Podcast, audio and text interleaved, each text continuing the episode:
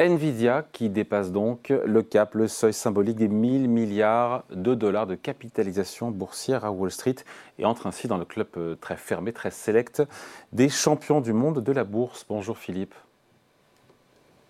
Bonjour David. Philippe Escande, éditorialiste au Monde. Euh, on rappelle pour celles et ceux qui ne connaissent pas Nvidia, c'est un producteur de puces, de cartes graphiques dont le business, on va le voir, se développe à vitesse grand V. Concrètement, expliquez-nous ce que fait Nvidia pour les néophytes. Alors, Nvidia, euh, au départ, hein, c'est une société qui a été fondée euh, au début des années 90, en 1993, et euh, qui s'est spécialisée dans les jeux vidéo. Pourquoi? Parce que les jeux vidéo demandent des capacités de calcul très particulières pour les micro-ordinateurs. Hein. À l'époque, les années 90-2000, c'est vraiment le, le, règne des micro-ordinateurs et, et notamment des jeux sur micro-ordinateurs euh, qui euh, demande beaucoup euh, de calculs pour rendre de la, de la, vidéo très fluide. Et, et Nvidia a commencé sa carrière en faisant ce qu'on appelle des cartes graphiques, c'est-à-dire c'est une, une, carte qu'on met sur son ordinateur et qui accélère la capacité de calcul pour permettre d'avoir des images très fluides dans les jeux vidéo et c'est très important. Et c'est comme ça que la société a prospéré euh, et puis, euh, finalement, depuis euh, quelques années, eh bien, d'autres acteurs se sont aperçus, et Nvidia évidemment a tout fait pour, que cette capacité de calcul, d'accélération, qui est très importante pour tout ce qui est vidéo, dessin animé, etc., pouvait aussi être appliquée dans, des domaines comme justement l'intelligence artificielle. Alors, on sait depuis l'an dernier la sortie de ChatGPT, que euh, l'intelligence artificielle euh, euh, entre dans, une nouvelle époque en quelque sorte, dans la mesure où maintenant on voit apparaître des, applications grand public qui montrent la puissance de, et, les promesses de, de, l'intelligence artificielle.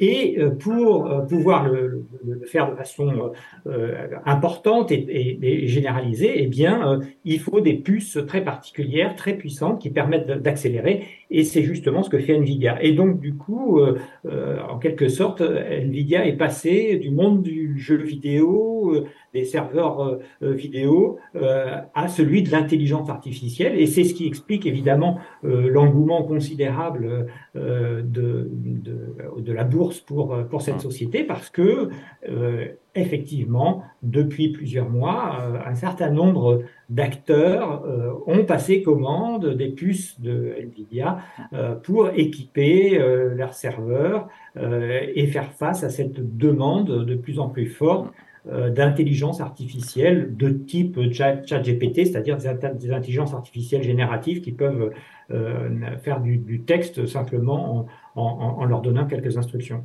Il faut savoir qu'NVIDIA, et c'est une spécificité, est une entreprise euh, fabless, comme on dit, sans usine. Euh, elle conçoit, mais elle ne fabrique pas. Voilà, encore une fois, c'est une spécificité, c'est euh, plus et ses cartes graphiques. Oui, alors c'est pas c'est pas tout à fait une spécificité, mais c'est un disons que Nvidia a été le, le un des pionniers euh, de cette de cette nouvelle tendance qui est née euh, au tournant des années 90-2000 justement euh, de euh, la séparation de la fabrication et de la conception. Et euh, un certain nombre d'entreprises euh, notamment euh, américaines, sont spécialisées euh, dans, la, dans, la, dans, la, conception, qui demandent des moyens en termes d'ingénierie, évidemment, de calcul, mais qui ne demandent pas les mêmes investissements considérables que la fabrication des puces. Parce qu'il faut savoir que pour fabriquer des puces, il faut des usines qui sont de plus en plus chères. Au début, c'était un milliard de dollars pour faire une usine, puis deux, puis cinq, puis 10. Aujourd'hui, on est au-delà de 10 milliards de dollars pour une seule usine de fabrication de puces très très peu d'entreprises dans le monde sont capables de le faire. Donc le, le travail en quelque sorte dans cette dans cette grande chaîne, euh, c'est euh, euh morcelé euh, entre les différents acteurs et c'est aussi le marqueur de la mondialisation. Hein. C'est pas pour rien que le patron de Nvidia, Jensen Huang, est originaire de Taïwan. Euh, il a évidemment euh, conclu très rapidement un accord pour faire fabriquer ses puces par le, avec le patron de TSMC, Maurice Chiang, qui était aussi un ingénieur aux États-Unis. Et tout ce petit monde a mis en place une, une, chaîne logistique absolument incroyable, qui est celle qui a fait le succès de l'électronique de ces 20 dernières années et qui est aujourd'hui évidemment contestée, puisque à l'intérieur de cette, de, cette chaîne logistique, il y a évidemment la Chine et donc les États-Unis sont en train d'essayer de découpler tout ça, mais avec beaucoup de difficultés. Donc le Nvidia et son succès, c'est aussi un petit peu le, le, le symbole de, de, de, tout ça et de cette, de cette nouvelle, de cette nouvelle étape de, de l'internet. Mais sur le thème de la mondialisation et des constructeurs de puces, la plupart aujourd'hui euh, des concepteurs de, de, puces sont des concepteurs euh, fabless qui font fabriquer leurs puces essentiellement. C'est le cas, de Qualcomm c'est le quoi Parce que les concurrents les connaissent, c'est Qualcomm, c'est Intel, c'est le même business model hein. Voilà, Qualcomm qui est un petit peu le, le on va dire, euh, Qualcomm c'est un peu le Nvidia des années 2000, c'est-à-dire que c'est une entreprise euh, également euh, fabless et qui, elle, s'est spécialisée sur le mobile.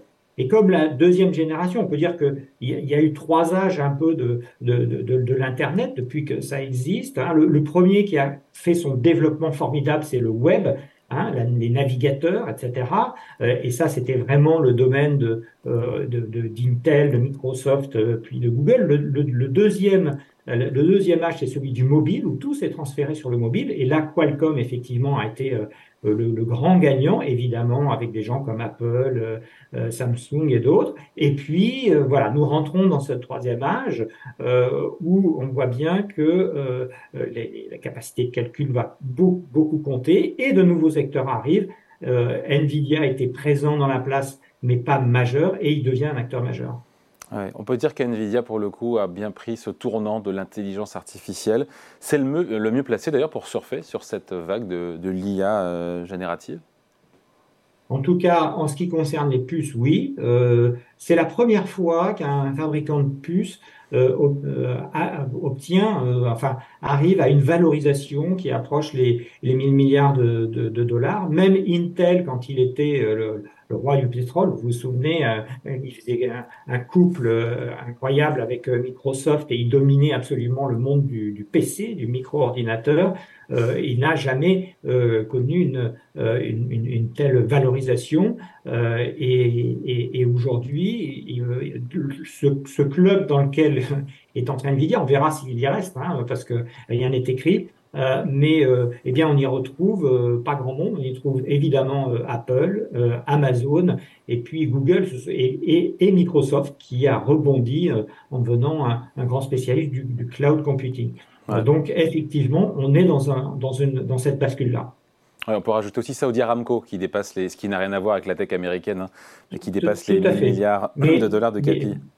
Voilà. Mais ce qui est symbolique d'ailleurs, c'est que Saudi Aramco euh, est euh, le seul pétrolier euh, à atteindre cette, ce, niveau de valorisation hein, et, et, à cette et à cette immiscé dans ce dans ce dans ce club de la technologie. Et Saudi Aramco, c'est évidemment parce que comme c'est le monopole de de, de l'exploitation du du pétrole le plus rentable du monde, qui est celui de l'Arabie Saoudite, ça explique son niveau de, de valorisation. Ouais. Puisqu'on parle de valorisation, Philippe, euh, plus 180, 180% de hausse depuis le début de l'année pour l'action euh, Nvidia. Est-ce que cette frénésie boursière est justifiée? Il y a un effet de chat GPT qu'on a bien compris. Mais voilà, est-ce que tout ça n'est pas excessif? Est-ce que ça rappelle pas un petit peu bah, la bulle Internet? Et en même temps, quand on voit les perspectives d'activité, elles sont absolument euh, mirobolantes. La semaine dernière, la société a annoncé un chiffre d'affaires euh, prévisionnel super de 50% à ce qui était attendu par Wall Street. Donc on se dit que c'est pas, c'est pas du vent, quoi. Hein.